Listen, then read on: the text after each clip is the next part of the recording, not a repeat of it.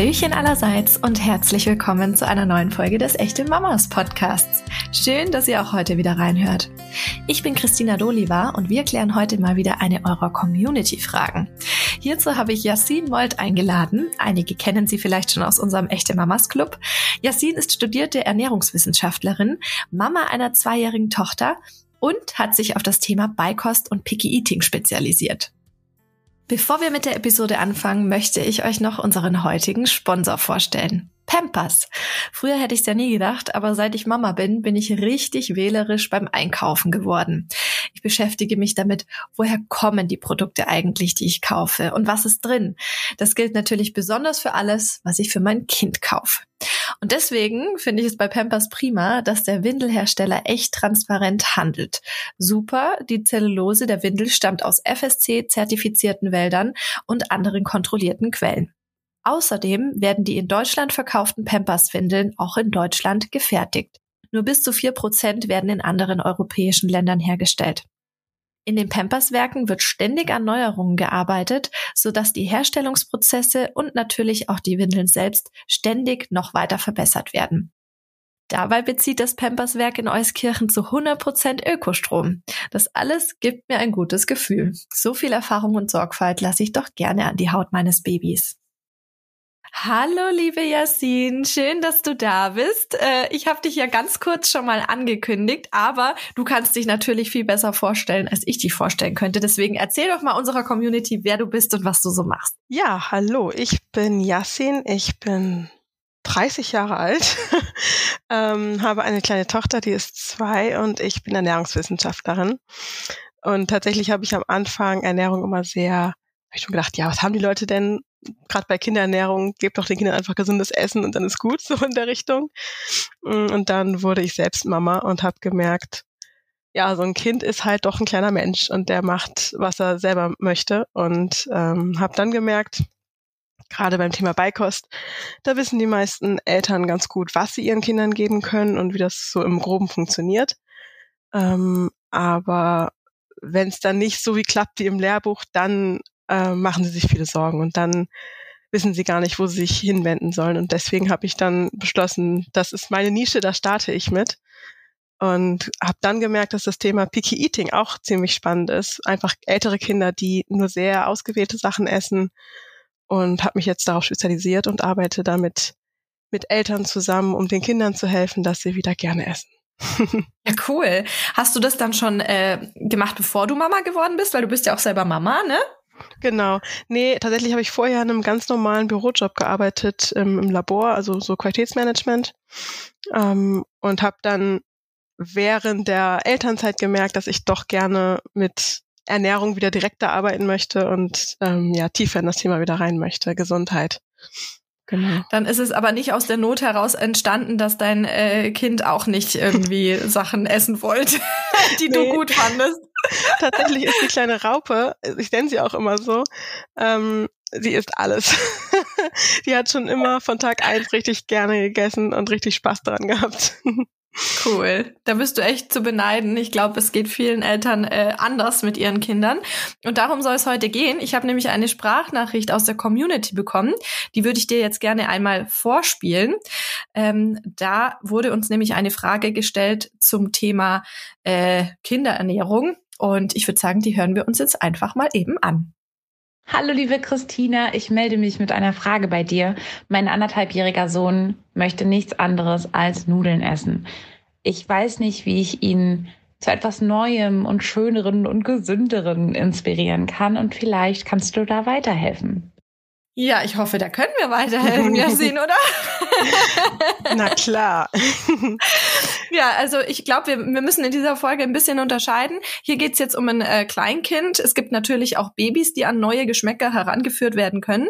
Aber wir kümmern uns erstmal um die Kleinkinder und gucken uns dann vielleicht an, was wir bei den ganz, ganz Kleinen vielleicht schon am Anfang richtiger machen können, damit die auch neue Geschmäcker spannend finden. Was würdest du denn sagen? Was wäre denn so äh, dein erster Impuls, wenn du die Frage hörst, was kannst du raten?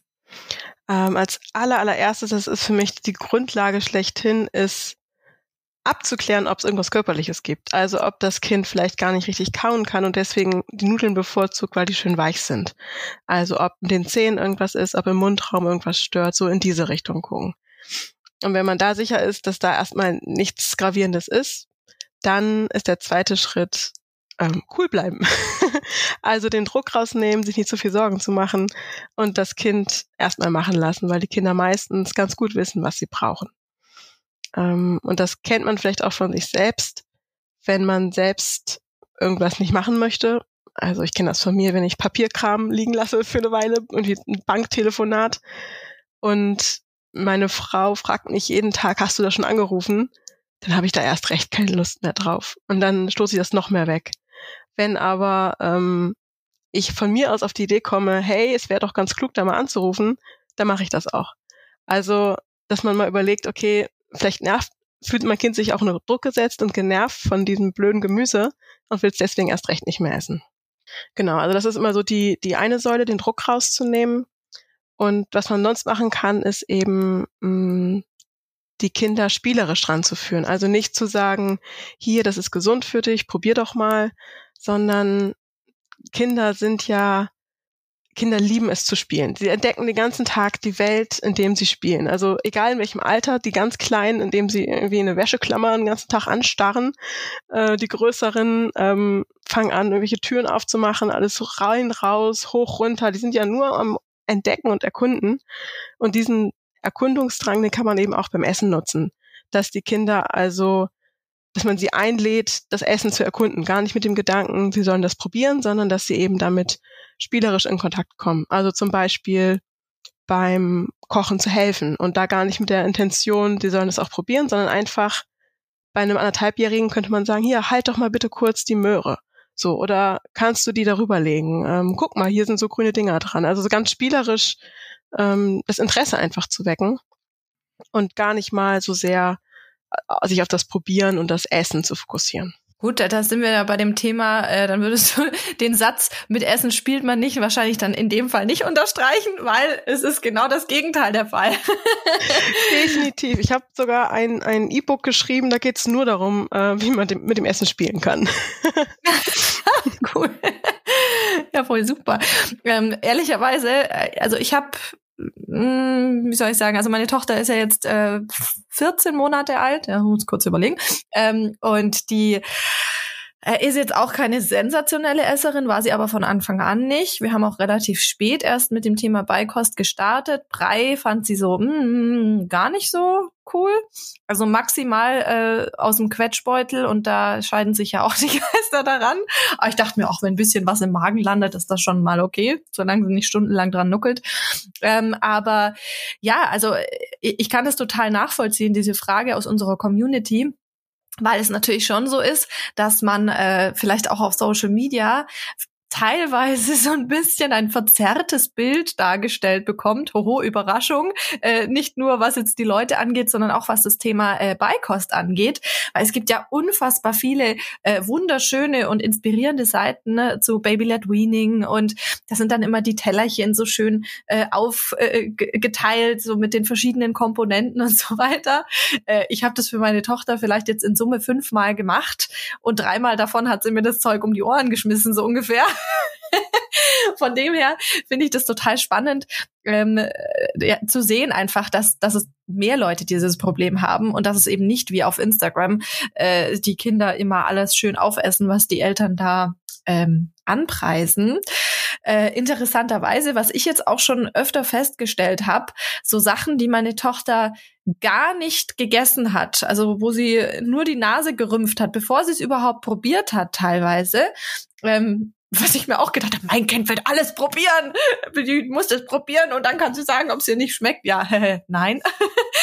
ähm, und es ist, war ganz witzig, weil ich habe ihr dann Sachen einfach jetzt später nochmal angeboten. Und dann wurden die gegessen. Also ich glaube, man muss da auch ein bisschen Ausdauer äh, an den Tag legen und auch sagen, hey, äh, ja, wenn es jetzt heute nicht der Tag ist, dann ist es vielleicht morgen soweit oder vielleicht in zwei Wochen oder so. Also da vielleicht auch von meiner Seite, ich bin jetzt keine Expertin, aber das hat bei uns jetzt in Anführungszeichen schon mal geholfen. Ja, definitiv. Das also, kannst du bestimmt auch bestätigen, oder? Ja, essen und probieren lernen, das ist ein ganz langer Prozess und der hört auch nicht auf. Also auch ich als 30-Jährige habe ja Dinge, die ich nicht mag und die ich immer noch probieren kann. Also ich mag zum Beispiel keine Oliven und ich habe schon tausendmal Oliven probiert, mag sie immer noch nicht, aber ich möchte sie gerne mögen und deswegen geht der Prozess weiter. Und so ist es bei Kindern auch. Also nur weil ein zweijähriges Kind sagt, es mag das nicht, heißt es nicht, dass es das dann ein halbes Jahr später nicht äh, doch nicht doch mögen würde. Ähm, mhm. Und auch generell, das Kind entwickelt sich ja auch die ganze Zeit weiter und hat auch verschiedene Stadien, in denen es ähm, offener ist und in denen es kritischer ist. Und gerade, das ist auch das typische Alter, so mit anderthalb, zwei werden die Kinder sehr kritisch. Also da ist so ein typisches Alter, wo die Kinder ja auch mobiler werden. Also sie gehen auf dem Spielplatz mal ihre eigenen Wege, so, also nicht immer direkt neben Mama oder Papa. Und da ist es auch ziemlich clever eigentlich, dass sie da nicht alles essen. Dass sie nicht irgendeine Beere finden und irgendeinen Tanzapfen und irgendwas und das einfach essen, sondern dass sie halt kritisch sind bei gerade Sachen, die grün sind, die bitter sind, die, die sie nicht so gut kennen ähm, das ist also super klug eingerichtet von Natur. Und wenn wir dann kommen und versuchen, unsere Kinder auszutricksen und denen irgendwas unterzumengen oder irgendwie ein Zucchini-Muffin zu backen oder so, ähm, dann helfen wir den Kindern überhaupt nicht, das, das kennenzulernen, weil sie wissen noch gar nicht, dass sie dann vielleicht Zucchini mögen, weil sie ja nie in eine Zucchini reingebissen haben. Ähm, deswegen ist es da einfach wichtig, dass wir den Kindern die Zeit geben, die sie brauchen, ähm, in ihrem Tempo das zu lernen und trotzdem gleichzeitig das immer wieder anzubieten, ein gutes Vorbild zu sein. Warum sollte ich was essen, was meine Mutter nicht isst, so? Ähm, also da Vorbild zu sein und ja, dem Zeit zu lassen und dem Kind zu vertrauen, dass es irgendwann doch probieren wird. Das ist jetzt ein total spannender Punkt, weil es gibt ja ultra viele Rezepte so für, äh, weiß ich nicht, Waffeln, wo schon Gemüse mit drin ist und so weiter. Und das ist natürlich super, um das Ganze zu halten und äh, wie du schon sagtest, ist so ein bisschen unterzujubeln. Aber dann wäre deine Empfehlung tatsächlich eher mit äh, den ursprünglichen Lebensmittel zu experimentieren und gar nicht so viel, ähm, sag ich mal, zu verwursteln, würde ja. man bei uns in Bayern sagen. Definitiv. Also man kann das auch nutzen. Ich habe auch Zucchini-Muffins gebacken und Möhrenplätzchen und so weiter.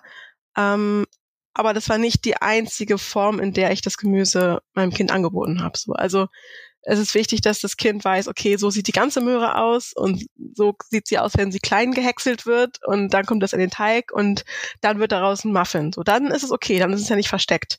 Wenn ich es aber heimlich in die Tomatensauce reinpüriere, in der Hoffnung, dass es das nicht merkt und dann halt doch Zucchini-Pilze und Möhren gegessen hat, obwohl das Kind denkt, es hat nur Tomatensauce gegessen, dann veräpple ich das Kind ja und dann lernt es nicht, diese Gemüsesorten zu mögen. Mhm. Und, was vor allem auch gefährlich auch ist. Ne? Genau, das Unterscheiden, was auch super gefährlich ist, gerade bei älteren Kindern, also so ein, so ein fünf-, sechsjähriges Kind, das explizit sagt, ich mag keine Möhren und ich möchte keine Möhren essen. Und wenn ich dann als Elternteil hingehe und das halt irgendwo reinpüriere und mein Kind mich dann dabei erwischt, das mhm. ist der größte Vertrauensbruch überhaupt. Und dann wird das Kind erst recht super skeptisch. Das ist so ein bisschen wie wenn ich selbst ins Restaurant gehen würde und ich, ich bin Vegetarierin und ich sag noch extra hier, ich möchte gern das vegetarische, was auch immer. Der Kellner schreibt sich das auf, ja, ja, machen wir. Und dann geht er in die Küche und macht mir das Hackfleisch in die Pfanne und püriert das irgendwie und versteckt das da drin. Und ich, das wäre ich ja auch, ich wäre ja auch total erschüttert, wenn er mir das falsche Essen bringt. Also wenn er wissentlich mir das da reinmacht. Ähm, deswegen, also ich finde es immer wichtig, dass man sich mal in das Kind hineinversetzt. Wie sieht die Welt denn aus dem Kind, vom Kind aus aus? Und wenn, ich will ja auch nicht, dass man mir was untermischt oder untermengt oder mich veräppelt. Ähm, und das große Ziel von uns Eltern ist ja, dass unsere Kinder ihr Leben lang sich gesund ernähren. So. Unser Ziel ist doch, dass sie die nächsten 100 Jahre am besten viel Gemüse essen. Und dann ist es doch besser, wenn sie jetzt zwei, drei Jahre in kleinen Schritten sich daran hangeln, um dann ein gutes Verhältnis zum Essen zu haben, als dass wir ihn jetzt krampfhaft irgendwie den Brokkoli irgendwo runter untermixen oder sie zwingen den zu essen und sobald sie selbst entscheiden können, essen sie den nicht mehr. Ja, ich muss gerade so schmunzeln, als du das mit dem Untermengen gesagt hast, weil meine Oma hat das nämlich früher bei uns Kindern auch gemacht. Wir haben es aber nicht bemerkt. Aber immer wenn sie Rouladen gemacht hat, hat die tatsächlich innen rein, da kommt ja normalerweise eine Essiggurke rein, glaube ich, in dem Ursprungsrezept. Und wir haben diese Essiggurke gehasst. Meine Oma hat sie einfach püriert und trotzdem reingeschmiert. Deswegen musste ich jetzt gerade lachen. Aber vielleicht war es auch einfach nur die Konsistenz und nicht der Geschmack, der uns nicht gefallen hat. Wie dem auch sei, ist nie aufgefallen. ähm, voll cool. Jetzt hast du ja gesagt, dass ähm, man natürlich spielerisch auch äh, an das Essen heranführen kann. Wie ist es denn jetzt, wenn wir noch mal zu den ganzen fancy äh, Instagram-Tellern zurückkommen? Da werden ja auch ganz oft, auch für die Brotdosen und so weiter, hier die Gurken in Sternchen ausgestochen und äh, was weiß ich was. Was ist denn so deine Meinung dazu? Hilft es tatsächlich dem Kind, dass es das jetzt lieber ist oder ist es einfach eine nette Beschäftigungstherapie für die Mama? ähm, also es ist keine Pflicht. Niemand muss irgendwelche Sternchen und Blümchen und Tierchen da in die Brotdose reinlegen. Es kann tatsächlich helfen. Es, gerade bei Kindern, denen Optik sehr wichtig ist, kann das sehr helfen, wenn der Käse dann ausgestochen ist als Blümchen, einfach weil es sich darüber freut und dann gerne die Blume essen möchte. So, das, das kann tatsächlich helfen. Das Ding ist, wenn man es damit übertreibt, dann ist es auch nichts Besonderes mehr. Also ich würde, wenn dann eine normale Brotdose machen und dann manchmal was Nettes mit reinmachen und nicht jeden Tag so ein Kunstwerk zaubern, weil dann sind die Ansprüche des Kindes ja auch entsprechend hoch. Und dann mhm. ist es total irritiert, wenn da eines Tages einfach nur ein Butterbrot mit Apfel drin liegt. Dann weiß es gar nicht, was damit anfangen soll. ähm, also es ist auf jeden Fall hilfreich und ich würde aber die Kinder damit einbinden. Also mit den Kindern zusammen zum Beispiel die Brotdose gestalten. Oder zumindest ähm, ja gucken, was genau mögen die Kinder denn gerne an, wenn es jetzt irgendein Superheld ist oder was auch immer, ähm, dass man da aufs Kind eingeht und nicht, wenn man selbst irgendwie das schön findet, das jetzt zu machen oder weil es bei Instagram schön aussieht. Äh, genau, also immer das Kind in den Mittelpunkt stellen. Ich habe mir nämlich auch schon die Frage gestellt, wann man da Zeit dafür hat. also die Zeit ist wahrscheinlich auch bei dem Thema äh, Beikost oder äh, habe ich jetzt zumindest bei uns die Erfahrung gemacht, echt äh, so ein Faktor, der auch manchmal gegen einen spielt, gerade wenn es um das Thema gesunde Ernährung geht. Weil bis so ein Gemüse gegart ist, das dauert halt einfach länger äh, als zum Beispiel äh, sorry to say, die Nudeln warm zu machen oder so eine Schupfnudel in der Pfanne zu wenden. Ja? Also hast du da vielleicht auch einen Tipp, wie man sich besser vorbereiten kann? Kann man vielleicht auch ein bisschen oder gibt's Gemüsesorten, die man ganz gut weiß ich nicht, vorkochen, vorbereiten kann, die dann nur noch aufgewärmt werden müssen, weil wenn die Kleinen Hunger haben, wissen wir es ja alle, dann äh, dann ist Polen offen, wenn es nicht schnell genug äh, geht. Und von dem her wäre das auch interessant, ob du da vielleicht noch einen Tipp hast. Wie zauber ich denn schnell ein gesundes Essen? Also bei der klassischen Beikost mit Brei ist es, finde ich, recht einfach. Ähm, da kann man ja einfach wirklich gut einfrieren ähm, und die verschiedenen Gemüsesorten dann halt auch wirklich portionchenweise auftauen. Ähm, also da sehe ich erstmal, das ist, finde ich, recht easy. Das war bei uns auch so. Da hatten wir einfach dann irgendwann so einen Vorrat an, weiß nicht, zwölf gefühlt Gemüsesorten, wo wir einfach dann wild zusammenwürfeln konnten. Ähm, bei, wenn man aber keinen Brei macht, also so wie ihr ja auch ähm, mit, mit stückigem Essen arbeitet von Anfang an, oder auch bei älteren Kindern, die einfach ja keinen Brei mehr bekommen, dann ist es super hilfreich, wenn man sich von dem Gedanken löst, dass man ein extra Kinderessen macht, sondern es gibt ein Essen für die Familie. Ich muss ja auch was essen und der Rest der Familie auch. Deswegen ist es, es ist in vielerlei Hinsicht super sinnvoll, ein Familienessen zu machen. Erstmal, weil es weniger Zeit in Anspruch nimmt, wenn man nicht mehrere Sachen kochen muss und zum Zweiten, weil die Kinder die Gesellschaft brauchen. Also ein Kind, das alleine ist, ist tendenziell immer schlechter als ein Kind, das in Gesellschaft ist. Und wenn ich möchte, dass mein Kind lernt, wie man Brokkoli und so weiter isst, dann sollte es auch sehen, dass ich den Brokkoli esse, dass die Geschwister den essen und alle anderen auch. Deswegen ist es, also das sind so die beiden Anhaltspunkte, auf jeden Fall sinnvoll zu zweit oder also mindestens zu zweit, am besten noch mit mehr Personen zu essen. Auch wenn Kinder ja, die brauchen ja häufig noch mehr Mahlzeiten. Also meine Tochter, die ist jetzt zwei, die braucht definitiv vier Mahlzeiten am Tag, sonst killt sie uns. Also wir brauchen nachmittags um drei eine feste Mahlzeit.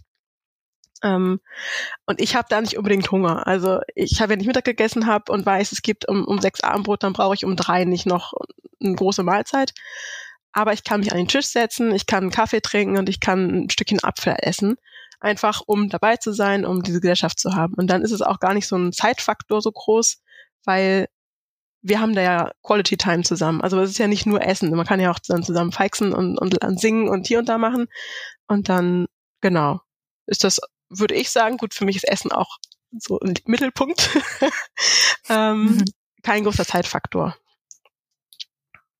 Das klingt total äh, einleuchtend und bei uns ist es tatsächlich auch so, dass meine Tochter am Nachmittag immer ähm, Obst isst. Also Obst ist die ohne Ende. Da, da haben wir überhaupt kein Thema damit. Gemüse, ja, könnte ein bisschen mehr sein.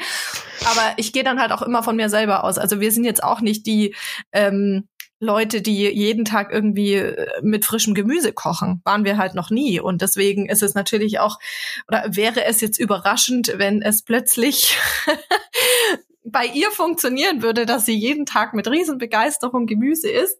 Ähm, von dem her ist das, glaube ich, schon alles ganz fein. Äh, jetzt hast du ja vorhin ganz kurz den Brei äh, angesprochen.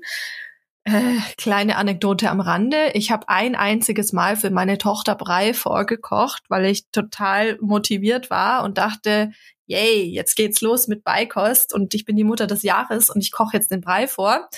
Mein Kind hat halt Brei überhaupt nicht gemocht. Egal ob aus dem Gläschen äh, vorgekocht, was weiß ich was. Das Einzige, was ich ihr mal anbieten konnte, war Birne. Einfach nur reine Birne.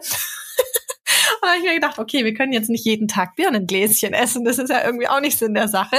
Ähm, hast du denn für die Kleinen noch einen Tipp oder eine Idee, äh, wie man die auf neue Geschmäcker bringen kann? Und wie lange sollte man denn tatsächlich äh, bei einem Geschmack bleiben, bis man dann einen neuen ausprobiert? Weil es gibt ja so diesen klassischen Brei-Einführungsplan.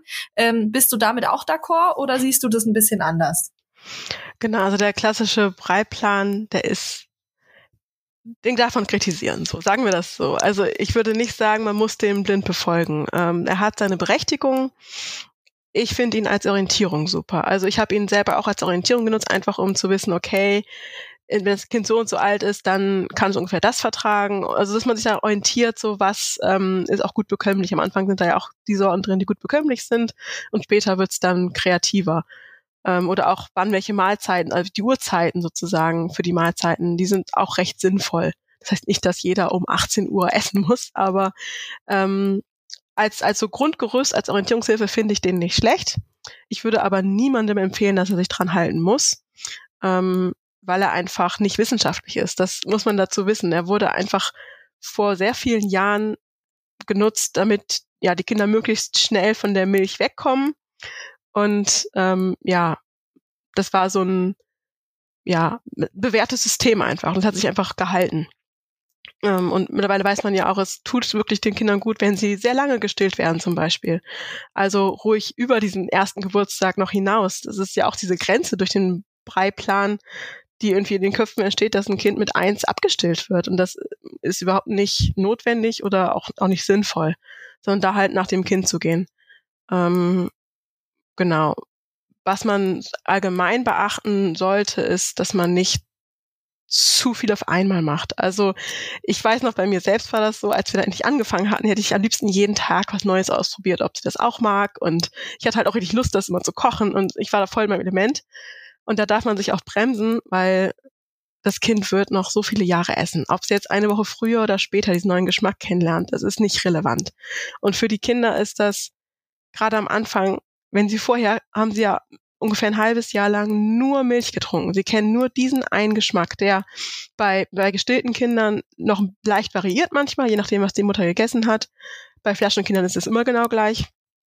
Ähm, und die kennen nur diesen Milchgeschmack. Und deswegen ist allein so ein Möhrenbrei oder ein Möhrenstick das ist die Geschmacksexplosion. Die sind davon hin und weg. Das ist, das hat so viele Facetten, das hat eine andere Konsistenz, das hat diese verschiedenen Geschmacksrichtungen. Das riecht, das, das hat so viele Eindrücke. Auf einmal sitzen sie am Tisch, das ist auch was völlig Neues. Sie sind auf einmal Teil von diesem Happening, was da am Tisch passiert, wo sie vorher immer nur Zuschauer waren.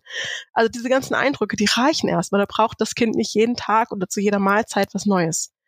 Und wenn es dann sich an die, an das Essen an sich gewöhnt hat, dann kann man ähm, im Tempo des Kindes immer mehr machen. Und dann würde ich immer als Faustregel gucken, dass man guckt, dass man die Allergene dass man die einzeln einführt. Also die Sachen, die mit einer großen Wahrscheinlichkeit oder bei vielen Menschen Allergien auslösen, also sowas wie Erdnuss, Milchprodukte, Getreide, also diese Hauptallergene, dass man die jeweils einzeln einführt, um zu wissen, wenn das Kind reagiert, ah, das war's. Ähm, mhm. Dass man einfach da nicht dann sitzt, okay, es hat jetzt zum ersten Mal das, das, das und das gegessen und einen Po gekriegt und Ausschlag an. Ich weiß aber nicht, was jetzt die Ursache ist. Sondern dass man da mhm. einfach die Klarheit hat, okay, es hat gestern zum ersten Mal Milchprodukte bekommen, das wird wohl davon kommen. Ansonsten gibt es da im Prinzip keine, keine Regeln mehr heutzutage. Ähm, es gibt sogar die Empfehlung, dass das Kind, bis es eins ist, alle Allergene kennengelernt haben sollte. Also mindestens zweimal gegessen haben sollte. Ja, ich glaube, da sind wir ganz gut dabei. was, was schwierig, eine, eine Allergengruppe, die wir auch nicht geschafft haben, sind Krustentiere. also ähm, Krebs oder also Hummer oder ähm, so wie heißen die? Garnelen, Garnelen zählen ja da auch dazu, ne? Genau, ja. ja. Die, die haben wir auch. Die ja, hat mein Kind auch gegessen. da ich Vegetarierin bin und meine Frau auch Fisch äh, nicht so gerne isst, ist sowas bei uns irgendwie unter, untergegangen. ähm, jetzt ist es ja tatsächlich, also äh, super spannend schon mal, äh, was das Thema Brei angeht. Würdest du aber sagen, äh, Eltern können auch die Füße stillhalten und sich erstmal ein bisschen entspannen, wenn das Kind jetzt, so wie meine zum Beispiel am Anfang, äh, nur Obstbrei gut findet? Ja, definitiv. Also ich bin kein Freund von diesem Satz, ähm, Food under one is just for fun, ähm, weil das finde ich ist ein bisschen zu flapsig sozusagen. Ähm, denn es ist nicht nur zum Spaß. Die Kinder lernen in der Zeit ganz, ganz viel und sie lernen vor allem auch, ja, was ist eigentlich Essen? Was machen wir hier am Tisch? Was gibt es alles? Also just for fun würde ich das nicht nennen. Es ist ein krasser Lernprozess, ein, ein cooler Lernprozess. Ähm, aber das Kind muss nicht krampfhaft jede Woche was Neues kennenlernen und es muss nicht was Bestimmtes essen, sondern es geht vor allem um das Angebot. Also nur weil deine Tochter nur Birnenbrei mochte oder nur den akzeptiert hast, heißt es ja nicht, dass du dann sechs Wochen lang nur noch Birnenbrei hingestellt hast, sondern du hast immer wieder was Neues versucht und angeboten und sie hatte die Möglichkeit, das kennenzulernen. Und das ist ja was ganz anderes. Jetzt mal ganz, ganz unter uns. Ich, ich beug mich vor und, und verstecke mich ein bisschen. Äh, wie ist es denn mit diesen Quetschis? also uns haben die tatsächlich gerettet. Ähm, ich weiß, dass da die Meinungen natürlich weit auseinandergehen. Und man muss ja auch immer sagen, ähm, äh, gebe ich jetzt äh, so ein Quetschi als vollwertige Mahlzeit oder gebe ich das eben, damit das Kind da ewig drin rumnuckelt und so weiter haben wir alles nicht gemacht. Aber äh, sie fand tatsächlich das Erlebnis des äh, Saugens aus diesem Quetschi, was man ja eigentlich auch nicht machen soll, aber irgendwann probiert man halt irgendwie alles, weil weil nichts funktioniert. Äh, fand sie wirklich viel viel spannender als von einem Löffel sich etwas äh, einzuverleiben. Ist es denn in in Maßen dann okay? Oder würdest du sagen, das soll man lieber gar nicht erst anfangen? Also bei uns ist der Drops eh schon gelutscht, aber Mittlerweile mag sie sie auch gar nicht mehr äh, oder nur ganz selten. Aber ähm, am Anfang war das schon so, dass ich mir gedacht habe, okay, es gibt ja inzwischen auch Quetschis, wo ganz hoher ähm, Gemüseanteil drin ist. Also nicht nur die, die Obstquetschis, die ganz viel Fruchtzucker haben. Und ähm, das war dann im Prinzip so ein bisschen meine Methode, um da auch mal neue Sachen mit ihr auszuprobieren. Äh, ja, nur so schlückchenweise, ne? Also die hat ja kein so ein ganzes Ding weggemacht. Aber für uns hat es in dem Moment echt ganz gut geklappt und dann dachte ich mir, okay, dann, dann wird es schon so passen. Aber ist denn so deine Meinung da dazu? Also, ich würde Quetschis erstmal nicht verteufeln, ähm, weil sie eben helfen können. Das hast du ja auch gerade yes. gesagt. So, also, ähm, ich, ich muss aber kurz, weil ich Ernährungswissenschaftlerin bin, die, die, die unbequeme Wahrheit dazu sagen. Also gerade die Obstquetschis, die sind einfach, da ist so ein hoher Zuckeranteil drin, auch wenn es natürlicher Zucker ist. Es ist krass viel Zucker und es ist tatsächlich eine Süßigkeit. Also ich würde es als Süßigkeit einordnen. Ähm, einfach, ich weiß nicht, wie viel in so einem Quetschi drin ist. Wir haben tatsächlich noch nie eins, gekauft. Ich, ich, hab, ich konnte es umgehen. Ähm, aber wenn ich mir vorstelle, da sind meinetwegen in einem Quetschi, sagen wir, fünf Äpfel drin. Ich, weiß, ich, ich nehme jetzt einfach die Zahl, ich weiß nicht, ob das stimmt. Dann sagt man erstmal, ja gut, Apfel ist ja voll gesund. Aber wenn so ein Kind fünf Äpfel als Quetschi isst, dann ist es danach vielleicht für eine Stunde und so satt und dann hat es wieder Hunger. Hat aber einen riesen Berg Zucker zu sich genommen. Ein Kind, das fünf ganze Äpfel essen würde, das gibt's nicht. Ein Kind schafft keine fünf mhm. Äpfel. So, also einfach diese Relation, das, das, ähm, ein Quetschi ist halt so stark verarbeitet oder so komprimiert. Das gilt auch für normal Apfelmus auch. Also das ist ja das Gleiche im Prinzip. Also einfach mal zu überlegen, was isst mein Kind denn da gerade und ist das überhaupt sinnvoll? Mm. Und ich würde dann empfehlen, weil halt Quetschi nicht nur der Zuckergehalt ist halt zum einen kritisch, gerade dieses Dauerlutschen, ähm, das weißt du ja auch, hat man schon durchgehört, dass du das weißt, dass einfach durch dieses dauerhafte Lutschen und der Zucker ist die ganze Zeit im Mund ähm, und kann die Zähne angreifen, das ist halt super blöd für die Zähne. Deswegen würde ich das nicht nehmen als Beschäftigung irgendwie im Auto oder so als als so, so zum Ruhigstellen sozusagen. Da kann man tausend andere Sachen finden, die eben nicht die Zähne kaputt machen und die nicht die ganze Zeit ja so einen hohen Blut, Blutzuckerspiegel machen.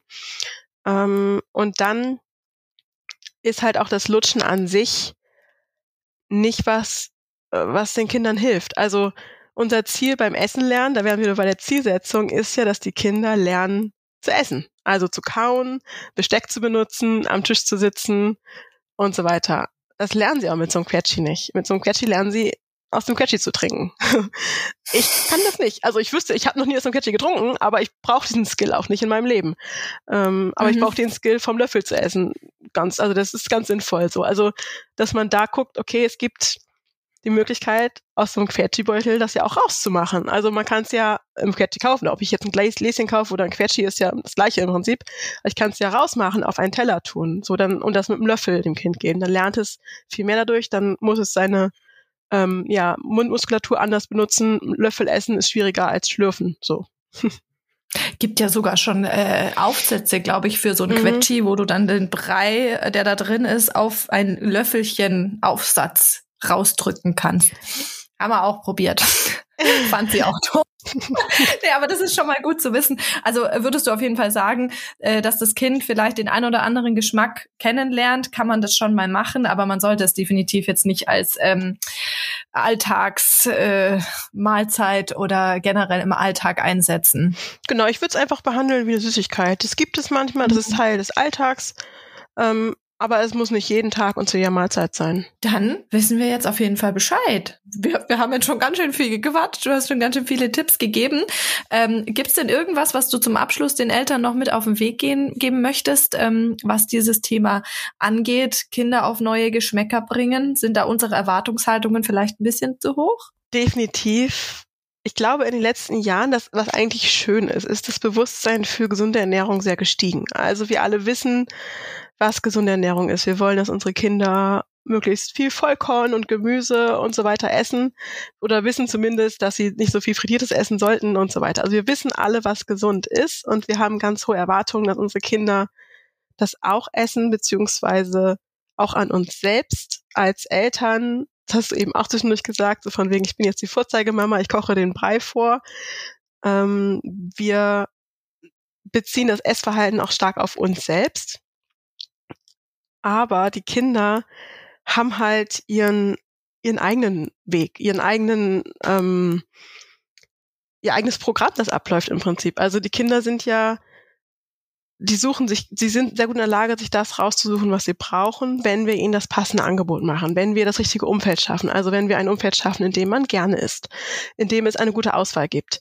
Und wenn das Kind dann beschließt, heute zum Abendbrot esse ich kein Brot, heute esse ich nur Käse, dann ist das okay. Dann dürfen wir uns zurücklehnen. Dann hat das Kind heute scheinbar schon genug Brot gehabt. So. Ähm, also da dürfen wir einfach selber uns ein bisschen zurücklehnen und die Erwartungen ein bisschen runterschrauben. Und gleichzeitig müssen wir immer weitermachen. Also wir können nicht sagen, ja, nö, das kind, dieses Kind ist das nicht, deswegen höre ich jetzt auf, sondern Essen ist ein Prozess und es geht immer weiter. Und auch ich habe, ich hab, äh, mache ja Picky Eater Coaching und habe so ein Gruppenprogramm und da habe ich teilweise Eltern, wo die Kinder wirklich dann nur noch ähm, ja, Nutella-Brot, Kekse und Nudeln essen. Und das ist alles. Die essen wirklich nichts anderes seit Jahren. Ähm, werden von den Kinderärzten nicht ernst genommen, wissen nicht wohin. Und dann hilft es denen, dass sie zum Beispiel anfangen, mit dem Essen zu spielen, diesen Druck rauszunehmen. Also diese Sachen, die ich am Anfang erzählt habe. Und da eben Stück für Stück und da auch keine großen Erwartungen zu haben. Also natürlich essen die Kinder dann nicht innerhalb von einer Woche äh, Brokkoli. Das ist futuristisch. Aber sie fangen dann an und rennen nicht mehr weg, wenn sie Brokkoli sehen, so ungefähr. Mhm. Mm, und da, das ist so ein bisschen meine, meine Botschaft, dass wir den Kindern das zutrauen, dass sie das können. Also es steckt in jedem Kind die Möglichkeit, oder jedes Kind hat die Möglichkeit, alles zu mögen und alles zu probieren. Ähm, und ich habe gerade, ähm, es gibt bei mir gerade eine Challenge zum Probieren lernen. Und zwar kriegt man da jede Woche, äh, nee, jeden Tag eine Woche lang eine Aufgabe. Ähm, dieses für jedes Alter geeignet, einfach um jeden Tag ähm, eine kleine Aktivität zu machen, damit das Kind dem Essen ein bisschen näher kommt. Also man kann sich dann aussuchen, zum Beispiel, mein Kind isst keine Äpfel, und dann bek bekommt es jeden Tag eine Aufgabe, die man dann auf Apfel polen kann äh, und das umsetzen kann, dass die Kinder einfach ja am Ende der Woche Äpfel vielleicht probieren, aber zumindest denen positiv gegenüberstehen. Ähm, mhm. Genau, das kann man, können wir vielleicht auch verlinken. Klar. was würdest du denn jetzt sagen? Ähm, wenn jetzt die Kinder, also ich habe das jetzt schon rausgehört, ne, erstmal äh, keine Panik, wenn das Kind jetzt eine Weile lang irgendwie nur Nudeln essen möchte, so wie in unserer Community-Frage. Ähm, was ist denn so ein Zeitraum, wo du sagen würdest, hm, da sollte man jetzt vielleicht dann doch mal uns das genauer angucken und vielleicht sogar professionell dann äh, Hilfe in Anspruch nehmen? Der Zeitraum, den kann ich gar nicht so klar festlegen. Also ich kann jetzt nicht sagen, okay, nach Woche drei sollst du was machen, sondern es ist eher so ein Gesamtding. Wenn das Kind es ist normal, dass Kinder Phasen haben und immer mal was mögen, was nicht mögen. Ähm, das ist auch super natürlich, weil die Kinder ja auf ihren Appetit hören und Kinder haben ja Wachstumsphasen, Kinder haben verschiedene Phasen, wo sie einfach verschiedene Dinge brauchen. Und wenn ein Kind dann halt eine Woche lang kein Brot essen möchte, ist das völlig okay, wenn es danach wieder anfängt.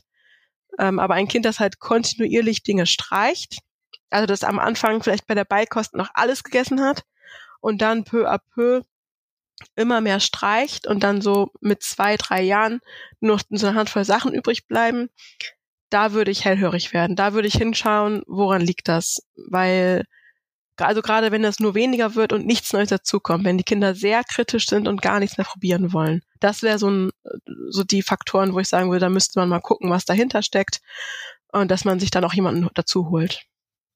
Und dann darf man sich gerne bei dir melden, oder? Ja, sehr gerne. genau, ich habe verschiedenste Angebote. Genau. Yasin, ich danke dir vielmals, dass du dir die Zeit genommen hast, unsere Community-Frage zu beantworten. Wir werden bestimmt auch mit anderen Themen äh, rund um die Kinder- und Babyernährung mal wieder auf dich zukommen, wenn es okay ist. Und ähm, ja, für den Moment wünsche ich dir jetzt einfach noch einen schönen Tag. Ja, danke schön. Das war schön hier. Bis zum nächsten Mal. Ciao. Jo, tschüss. Also ich weiß ja nicht, wie es euch geht, aber ich finde es sehr beruhigend zu wissen, dass die Kinder im Grunde genommen intuitiv genau wissen, was sie brauchen. Wir Eltern sollten also nicht verzagen und uns erstmal in Geduld üben, während wir neue Geschmäcker immer mal wieder anbieten. Wenn ihr jetzt also auch einen Vorschlag, eine Frage oder Feedback für uns habt, dann schickt uns gerne eine Sprachnachricht per WhatsApp an 0176 465 42263 oder meldet euch einfach per Mail an podcast.echtemamas.de.